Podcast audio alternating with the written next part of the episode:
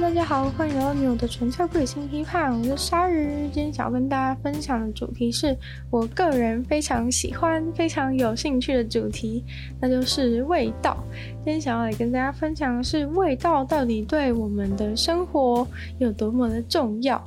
那我自己因为本身是对味道非常敏感的人，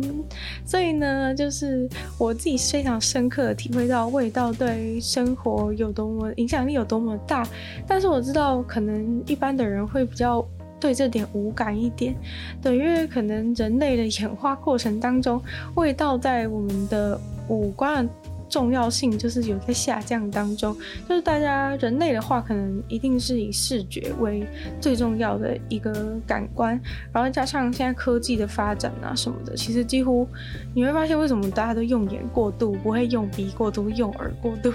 其实就是因为我们所有的东西都是要用看的，没有办法就是那么依赖其他的。感官这样，但其实呢，我就想告诉大家说，其实味道很重要，要跟大家就是宣扬味道角这样子，告诉大家说，味道真的是会对人影响很大。我知道可能只有比较少数族群是对于比如说蜡烛啊、香氛啊特别有兴趣的人才会那么的关注味道，对，然后他们可能就会觉得说，哦，什么今天。或是有一些在弄芳疗的人吧，虽然说我不确定芳疗效果是如何，但是，呃，其实就是也都是想要用一些精油或是味道去去调整情绪这样，对。而有些人就会觉得说，哦，这感觉很玄，就是用味道调整情绪什么的，其实听起来好像有点有点没有。没有证据性这样子，但是呢，其实我觉得，如果你在生活中仔细观察的话，你很容易就会发现，有时候你只是闻到一个味道而已，但其实你就是你无意间闻到一个味道，你就可能会可能会有转换情绪的一个作用。对，不知道大家生活中有没有有没有类似的体验？然后如果闻到是不好的味道的话，很有可能就是会。很想吐，或是很想吐，可能是比较严重一点的，但是，呃，可能就会瞬间觉得有一种郁闷然后是生气的感觉，其实都可能会有。然后味道跟记忆之间的关系其实也非常有趣。有的时候，有的时候我会发现，说我闻到一个味道的时候，就会。嗯，突然回想起某件事情，或是说到某个地方的时候，我就会觉得说啊，这是这是哪里哪里的味道，然后回想起之前某一次去某个地方的感觉。对，所以说呢，我自己觉得其实我嗅觉并不是到嗅觉并不是到非常的强，但是呢，我觉得我是对辨识味道的能力是比较好的，然后还有我觉得我的嗅觉跟我的大脑之间的连接比较深一点，对，就是可能别人不会那么，别人不会那么那么因为嗅觉而改变想法或是改变大脑的状态或是情绪，但是我觉得我真的会，而且像有一些味道啊，就其实一般人闻起来就觉得说很臭而已，就是。呃，有些人可能大部分觉得说臭，但是如果闻到的话，我会可能会觉得非常的想吐，对，就是而且是真的会，真的会有那种发出干呕的声音，然后有人可能就会说，哦，你怎么那么夸张啊？就是不要再演了之类的。但是，但是我真的没在演，哎，你们知道干呕的声音也不是说演就演的，我不是专业的演员，好吗？但是呢，就是真的会有人这样跟我讲，然后有时候我也觉得很困扰了，因为。你知道，有的时候可能有一些臭的味道，并不是就是可能别人也不是故意弄出那个味道。例如说，可能是别人身上的体味啊，或者是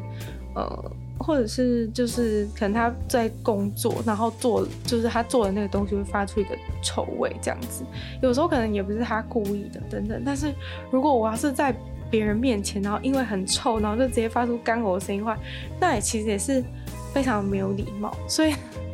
所以我觉得有时候也很困扰，因为可能没有办法控制住，然后，然后可能就要偷偷在旁边把那个鼻子捏起来这样子，因为怕自己等一下就是可能一呼吸的时候就会发出干呕声音，这样的话，就那个反射神经实在是太连接实在太强，所以有时候可能我把，比如说我完全没发现好了，然后走进一个空间里面，然后直接闻到的时候呢，可能就已经发出那个干呕的声音，然后那样的话就很恶心，所以我在这边就不示范给大家看。但其实我现在也没办法，没办法直接学啊，就是因为没有闻到很臭的味道。那就是基本上就是跟如果有人拿一个，就是比如说医生有时候不是会戳你的那个喉咙，就是想要取你喉咙的那个。一些氧取喉喉咙里面的一些唾液样的时候，不是会戳一下喉咙深处，耳鼻喉科的时候，就是大概那样，然后你可能就会有点那种干呕的感觉，但是那个时候医生可能没有真的戳很深，所以你不至于说直接呕出来，但是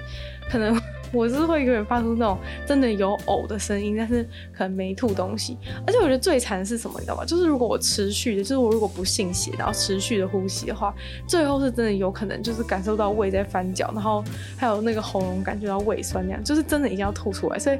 哦，我其实有时候真的也是也是很痛苦，也是很痛苦。就是我不是故意想要故意想要。搞得那么戏剧性，然后或者是把事情搞大，但是如果我不我不我不赶快注意，就是把鼻子捂起来啊之类的话，可能就会发生这种不测的情况。但是有的时候呢，你又把鼻子捂起来呢，感觉又更没礼貌，就觉得说哦是有多臭啊，就是别人可能会对你有这样子的一些误解，就是觉得说哦是有多臭啊，有必要这样子吗？对，但是呢，他们就是不知道是，如果我把那个手拿开的话，就是场面会有更。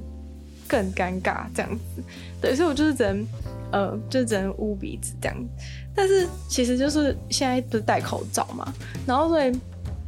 戴口罩，其实口罩虽然说可以滤掉一些味道，但是如果真的是很臭的话，我不知道，就是可能那个味道，我觉得如果我是一个化学家的话，我应该就会非常认真的去研究味道这个东西。就是我不知道是不是那个那个气味里面的某一些某一些分子真的是打到我的，真的是可以穿越口罩，然后打到我的那个嗅觉神经这样子，因为。就是可能戴戴口罩很多都很多味道都已经闻不到，但是有一些味道它就是会穿越你口罩，然后然后突击进去你你的鼻孔里面，然后那种时候就真的超崩溃，因为会整个会整个超级。就是会整个超级超级想吐，然后这种时候你就会想要隔着口罩，然后再把再把鼻子捂起来，有没有？然后所以你就隔着口罩，然后又捏鼻子，然后别人就觉得说是有毒，是不是？就觉得说不要再演了，到底是不是有毒啊？就是有没有夸张到你戴口罩还要再还要再把鼻子捏起来？但是很抱歉，就是真的真的没办法，对不起，就是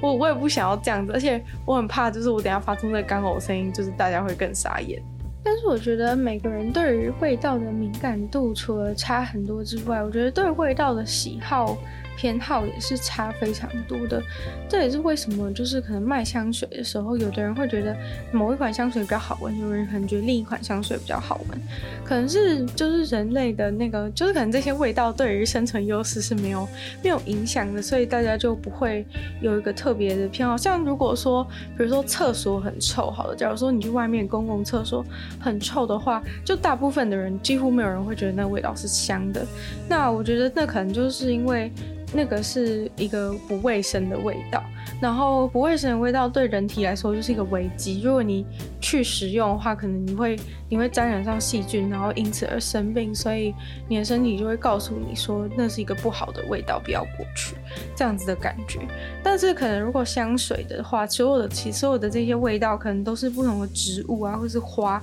那这些味道基本上对人可能都是没有害的，所以。人就会觉得，人就会觉得可能都很香，或者是每个人喜欢的味道就会差异非常的大。那关于就是味道的科学研究，其实我觉得。嗯，我很努力想要查一些东西给大家，但是我觉得好像味道这个东西，可能因为它太抽象，所以我觉得要实证起来其实也没有到那么容易。因为如果你说视力的话，很明显就是放一个那个，很明显就是放一个那个测测眼测眼力的一张海报放在很远的地方，你就可以开始指方向了。但是嗅觉真的就有一点难去判断，就是大家就可能你顶多只能就是用不同的。用不同强度的味道，然后去问他闻不闻得到，或者是就是问他觉得香不香，然后或者是如果你要测说他影响情绪的话，其实情绪也已经很抽象。然后你要让他闻一个味道，然后说，呃，就是你觉得闻到这个味道的时候感觉怎么样？感觉这个实验就超级不准的吧？对，但是还是很感谢有一些有一些就是科学家，他们的确是有有做这些实验的，只是说可能没有到真的非常的。想尽这样，或者是可能他做很努力做，但是最后没有办法得到一个非常非常具体的、非常具体的结论。对，就是他他做的过程中，可能其实很有参考价值，但是最后可能没有办法归纳出一个。归纳出一个就是真正可以被拿来当成事实的一个想法。那对于味道跟情感的关联性，就是有一些人觉得是事实，有一些人觉得是幻想。然后就有一位是他做他做的就是关于，就是他甚至是觉得说，呃，嗅觉可能是一种是情感的一种，对。但是我是不知道这样这一个讲法是要怎么，就是要怎么样能够完全说得通。我觉得如果说嗅觉跟你的情感高度正相关的话，感觉应该是比较好，比较好证实。但是反正呢，就是他有去，他有去做关于嗅觉跟跟情感之间的关系的研究。然后比如说，就是发现有一些闻到有些味道，可能就会。唤起你的一些情绪，然后有一些味道你一闻就会唤起你的记忆，对，然后有一些就是可能会影响的是警觉或是放松，对，或者是说有一些人他可能失忆，然后但是他闻到某些味道的时候就比较容易能够想起来之前的之前的事情这样子，所以其实呃这部分算是这些影响算是有证明到说。就是嗅嗅觉对参与情感体验大脑部分是有一些有一些依赖性存在的，对。然后所以很多人，所以其实感觉在我们所有的感官里面，就是嗅觉是最情绪化的一个感觉，就感觉很像用眼睛看的话，其实很多东西就是是怎样就是怎样，除非你是一个喝醉状态或是嗑药状态，可能你看到的东西才会才会比较。才会比较有很大的差异性，要不然我觉得可能人跟人之间看眼睛看到的东西是相对于嗅觉跟听觉是有比较相近，就是至少大家看到的东西都能够指认说，都能够指认出同样的感觉，就很像呃，比如说你看电影啊、电视作品，通常他们营造的一些 一些场景等等的，通常大家都能够有有同样的同样的共鸣，然后觉得说哦，可以理解他想表达的是什么。但是假如说你今天是靠嗅觉的话，可能其实每个人感受到差异性就会就会非常大。但其实听觉，我觉得也还算情绪化，因为比如说像，如果你有一些人可能听音乐，就你听一些轻快的音乐，可能心情就会变好。所以我觉得听觉好像也有，但是我觉得嗅觉是更那种。神秘，然后就是影响你在不言之中的感觉，就很像，比如说你听歌，你比如说你想要听快，你听一些比较轻快，你难过的听一些比较轻快的歌，你会很明显意识到说，你听了之后，哎，好像情绪变，情绪变比较变没有那么低落这样的感觉，就是你可以很明显的意识到你自己的转变。但我觉得味道影响你的那种转变，是你好像感觉不太出来，对，就是你可能，你可能闻到某味道，然后你的。情绪已经遭到改变，但是你却不自觉这样子，所以感觉是更更隐晦的、更隐晦的的一种影响。对，所以说还蛮还蛮还蛮酷的，就是很多时候你其实不知道你是被那个味道所影响，就除非你要真的很注意。我觉得像我后来就是很注意，然后可能因为越注意，然后之后从此就会变得对味道更加的敏感。就有点像是可能你要去训练吧，就有点像你可能眼睛会去训练，说什么看到看到这个东西，看到这个东西就要有什么反应。例如说，我们可能都被训练很好，就是你就算在可能很醉的状态下，你看到红灯还是会不自觉停下来。其实就是可能就是因为眼睛有比较受，你的视觉是有受受过非常多的训练，包含你从小读书考试之类的。对，然后听觉可能就可能就次要，例如说可能你会。训练就会有听力测验啊，或者是学音乐的时候，你一定会学着去辨认那些音。但是我们人，我们一般人的话，几乎没有什么可以会去训练自己嗅觉的时候。对，但我发现这件事？就是没有人在训练嗅觉的，然后味觉其实也很少。所以说，我觉得可能每个人的嗅觉跟味觉敏感度其实都是自都是自己。就如果你自己有开始在意的话，可能你就会冥冥之中在帮自己的嗅觉或味觉训练的感觉。反正呢，刚提到那个嗅觉跟情感之间的那个实验呢，他到最后就是他还想要去想要去证明说，想要去证明说它能够有效的使用使用味道，然后去改变人的情绪，这样子就是让大家就是知道怎么有意的去使用嗅觉，然后然后操控自己的情绪，让自己就是可能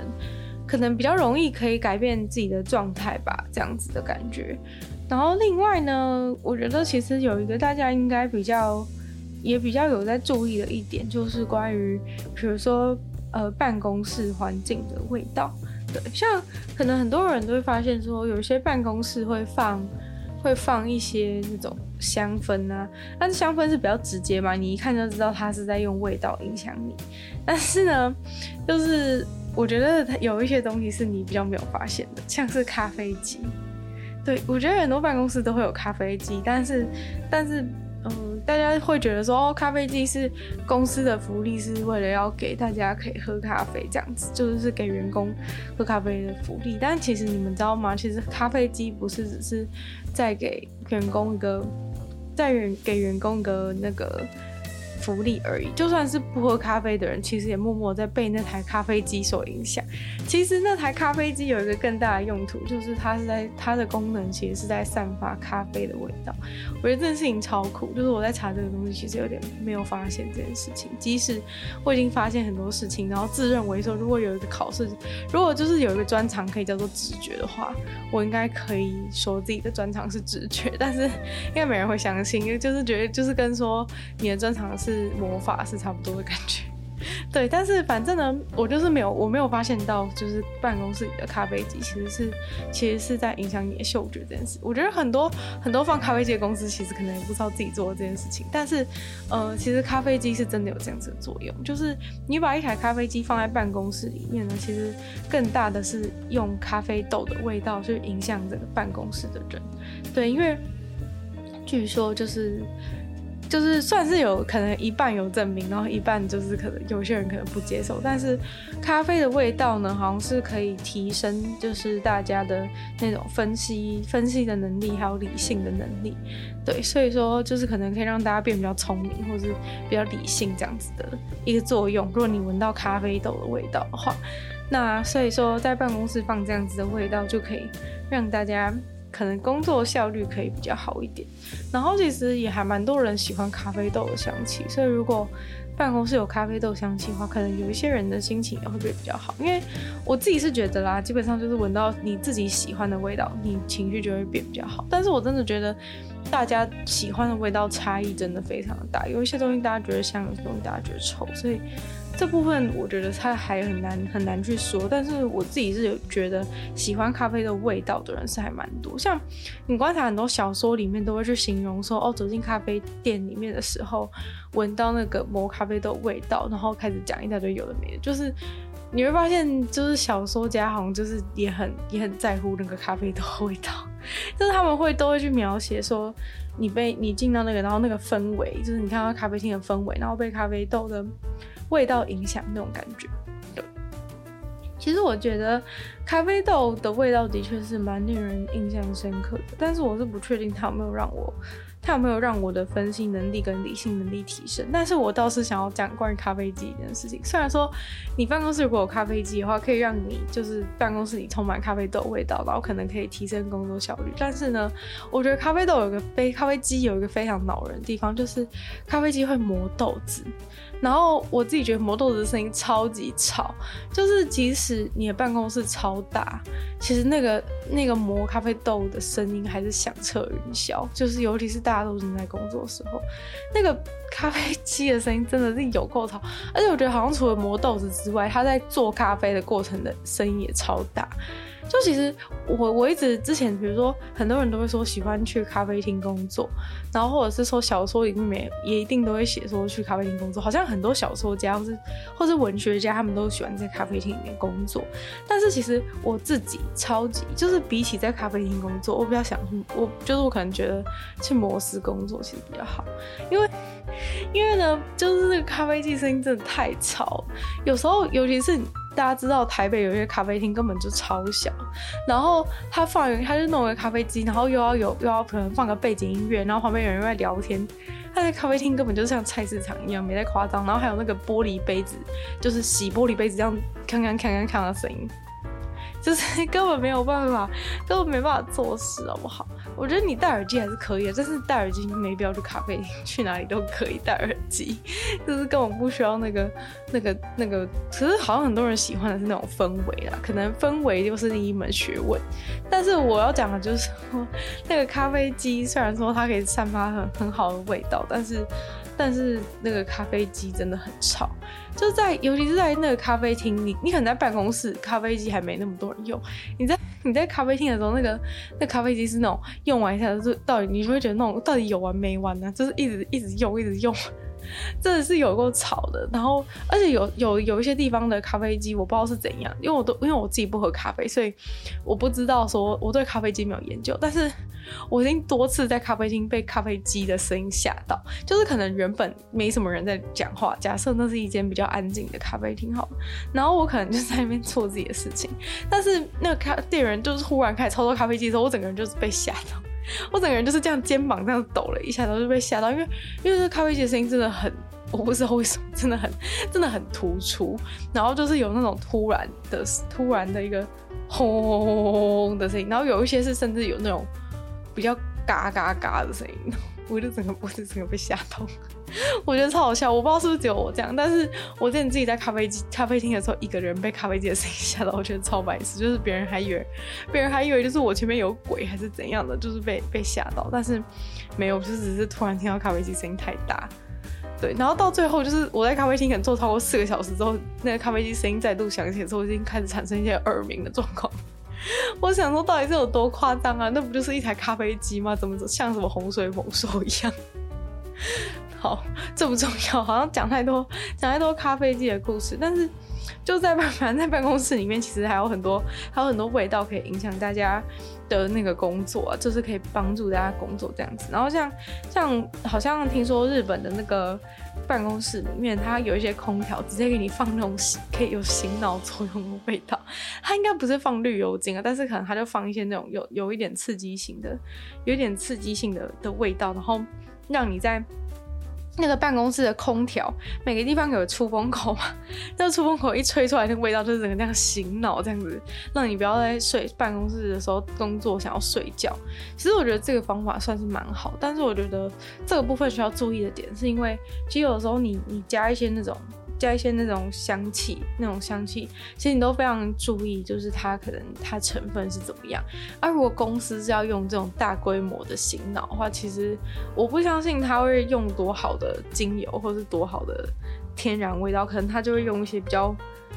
比较就是化学，然后立即见效型的醒脑成分。那这样的话，可能你吸久了之后，搞不好对你的，搞不好对你的身体并不好。这样子，我觉得其实味道这东西有时候是。有时候是，其实公司也不是故意想害死你，但是，但是有的时候就是研究还没有发现说这个东西是对人体有害，然后可能过十年之后发现你已经没救，你在这家公司工作十年，已经吸毒吸了十年，所以就，所以就直接掰了。所以我觉得有时候用味道也是要很小心，像可能你在外面买一些那种，买一些那种精油什么的，我上次才听别人讲说什么一百一百多块的精油一定都是。一定都是化学成分，的确啊，就是一百多块，你想买到什么？但是，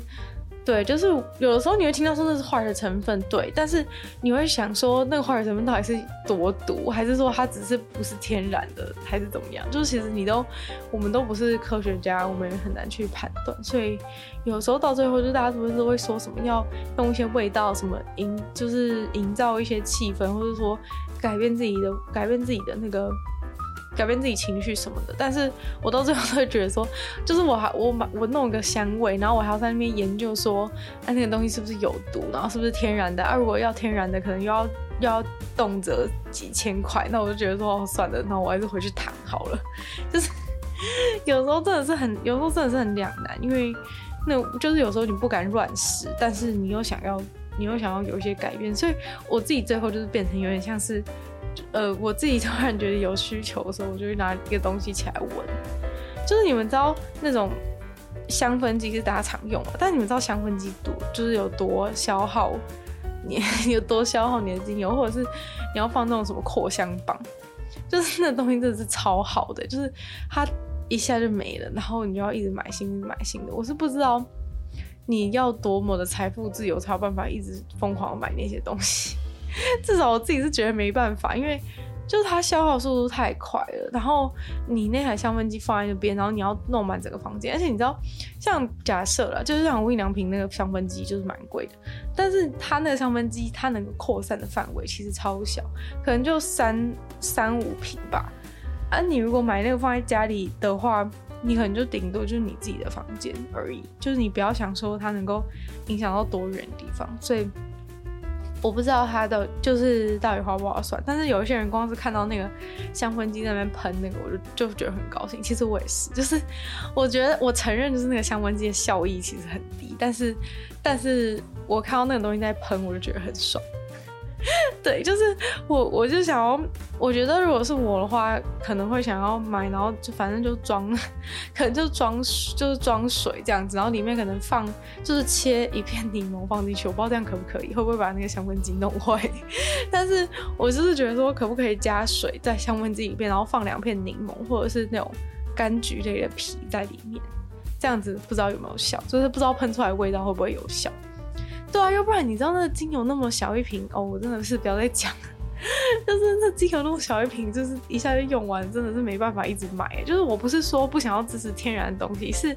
你要支持这天然东西，你要先有一些，你要先有就是这些多余的闲钱啊。就是这并不是，这并不是 对每个人来说都那么容易的事情。对，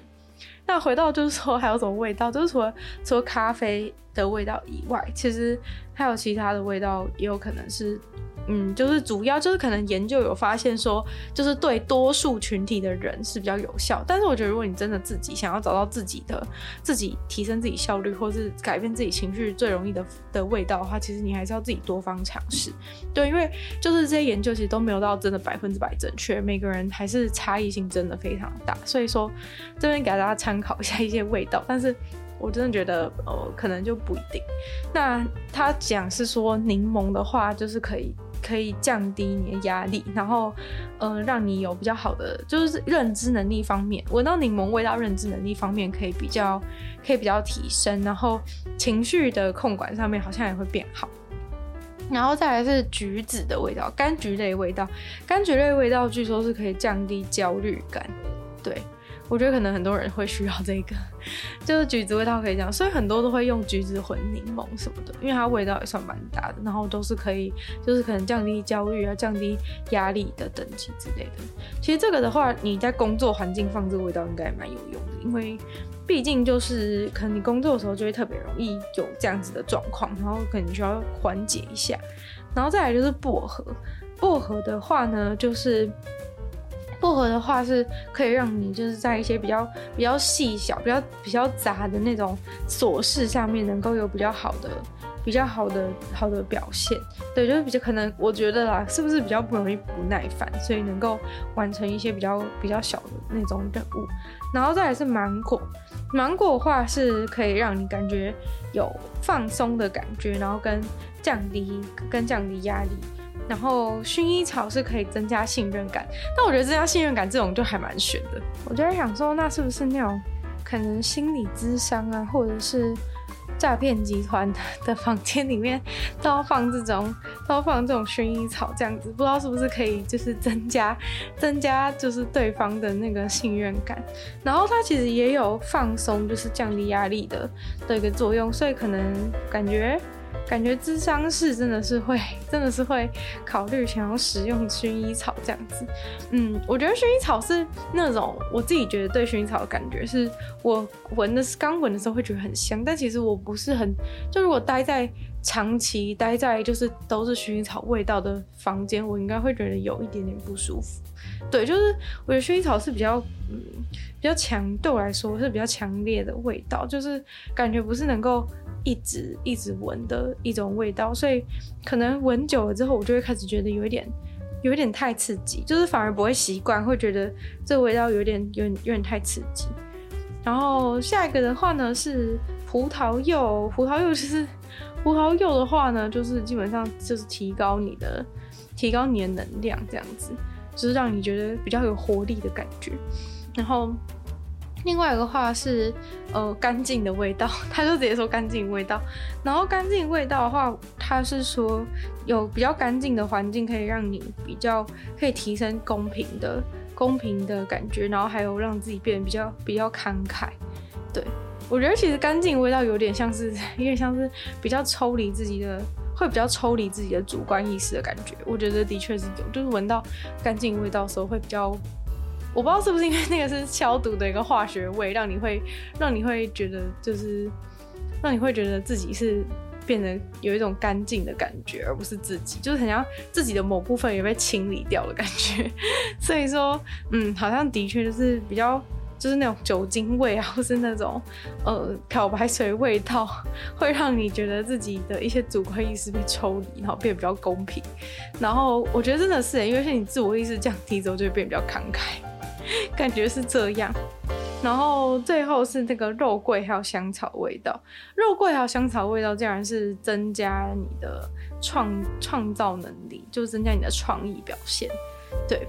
这部分我也是不太懂。对，因为我觉得呃肉桂跟香草味道对我来说也是。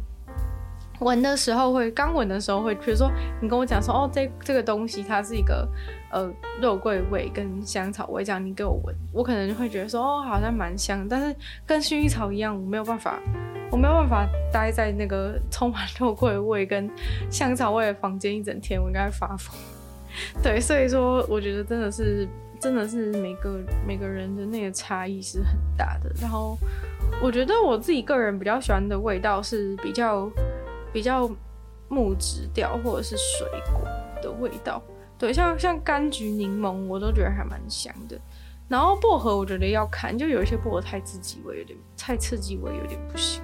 对，像嗯，我觉得柑橘，然后然后木质调这些，我都觉得还蛮喜欢的。我觉得花香味就是真的很要，花香味的话，我不知道是不是就比较考验那个调香师的功力，因为我觉得花香味就是跟刚薰衣草的状况一样，就是。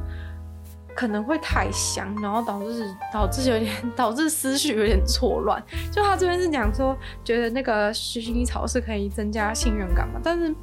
像有些花可能味道太香的话，我会觉得有一点心智被迷幻的感觉，没有办法没有办法好好思考，所以我觉得脑袋变得有一点混乱，不知道是那种有迷幻剂的一个效果还是怎样，但是。我对我觉得花香，我觉得要真的可能是要看那个调香师的功力，就是像比如说一些比较，你会发现如果是花香的话，嗯，那种比较贵的品牌，我不是说贵的一定好，我只是说可能贵的品牌它调香师的实力比较稳定，它它调出来的味道我不一定觉得真的很香，但是至少说不会让你觉得说有那种。太 over 的感觉不比较不会相对的，但是花香的话，如果你去买一些那种，比如说十块钱香水的话，多半就是写花香都会很容易吐，就是对，所以可能是花香会比较会比较考验实力这样子。你要怎么让它那个味道在，然后让你喜欢的味道留着，但是又可以保持柔和，我觉得是蛮困难的一种一种能力，所以。其实我觉得，如果当调香师的话，感觉是蛮酷。但是其实我不太知道要怎么样成为调香师。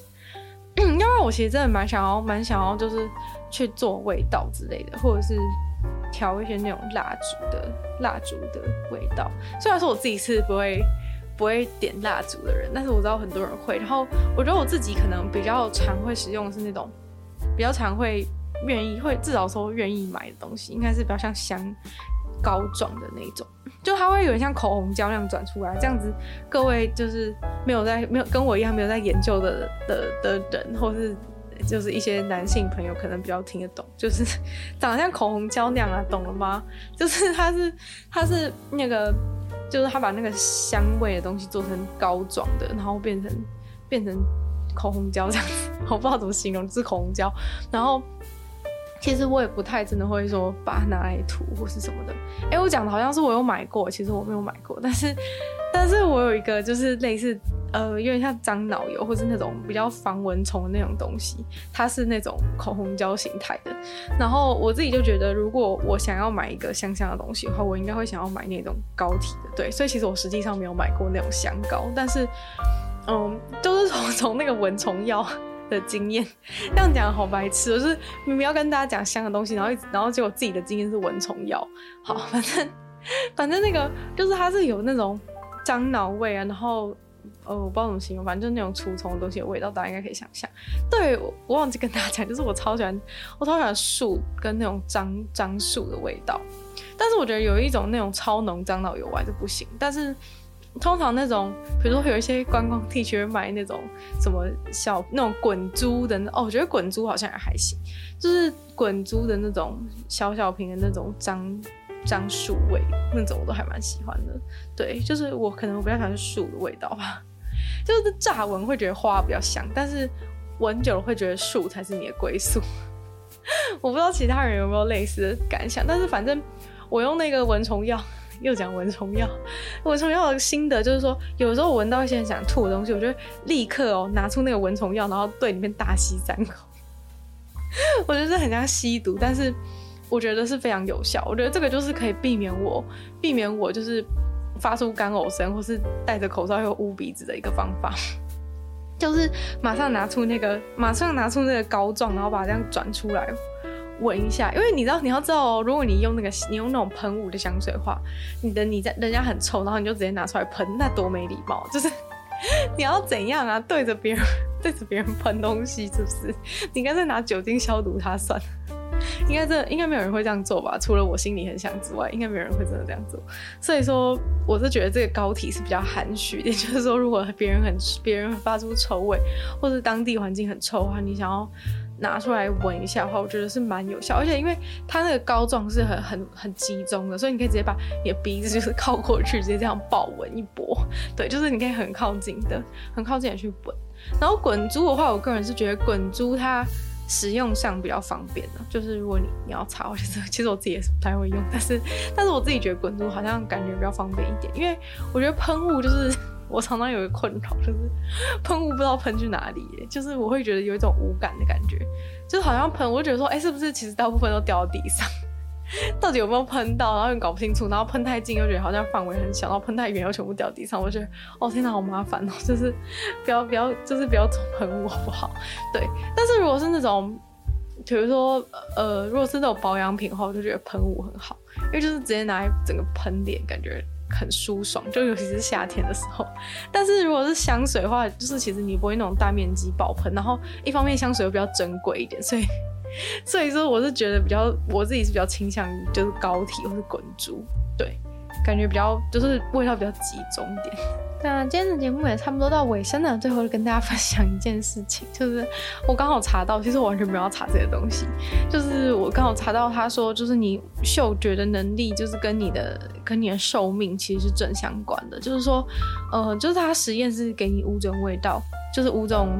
明显的东西的味道，像是什么薄荷啊、鱼啊之类的，就是这种蛮明显的东西的味道，让你去闻。然后他找都是那种五十八岁以上的人，然后去闻。然后闻了之后，有一些人就是完全，有一些人就是，比如说五题答错四题到五题的全错的这种。然后他就发现这一些嗅觉非常糟的人，就是在有非常有。呃，四十趴的几率，将近四十趴的几率，在五年之内可能会死掉。所以说，如果你嗅觉退化有点严重的话，就建议你可能要去给医生检查一下，是不是有什么问题。虽然说还是有六十趴的人嗅觉很烂，但没事。但是光是有四十趴的人，就是因为嗯，就是被发现说跟。就是嗅觉很烂，然后四十趴在五年内死掉，听起来蛮可怕的嘛。所以说，如果你嗅觉在退化的话，记得就是可能要检查一下。然后另外另外对照组是就是都都比较闻得到的，就是他可能只错一题的，一题到两题的这些人，他们五年内死亡率就只有十趴而已。对，然后这些这个时间它是都有排除，就是你的你你的身份啊、经济能力等等这些状况，还有原本身体的疾病。对，所以说应该算是准的啊。对，所以说如果大家有这种身边人有这种状况的话，可能就是。我觉得要多提醒一下，因为虽然说目前还不太，就是不是因为你嗅觉很差造成你生病，只是说你有可能是身体有一些状况，所以导致你的嗅觉变烂了。对，所以说感觉可能嗅觉比较像是一个指标吧，就如果你嗅觉变烂的话，可能是哪里出了问题。大家如果有这样情形的话，可以多注意。那今天的节目的话呢，就差不多到这边结束。再次感谢订阅赞助的会员 Z Z Z、小冉求生、Ellen Lee、黑牡丹、毛毛、黑渊、Jason、James 还有大龄男子。那其他有意愿继续支持下一个创作的朋友，非常欢迎在下方可以找到 Patreon 链接，里面有不同会员等级还有不同福利给大家参考。那喜欢有的存在不已经批判的话呢，记得多多把它分享出去。然后可以的话，在 Apple Podcast 帮我留星星、写下评论，真的对节目的成长非常有帮助。然后也可以就是在任何有人区地方。留言给我，之后都会再回复。然后，当然，如果大家有时间，也非常欢迎，就是去收听我的另外两个节目，其中一个就是这个鲨鱼会在每周二、四、六跟大家分享一些国际新闻新资讯。另外的话是听说动物，当然就是分享动物的知识。那就也可以就是订阅我 YouTube 频道，追踪我 IG。就希望女友的纯粹不理性批判，可以继续在每周三跟大家相见。那么下次见喽，拜拜。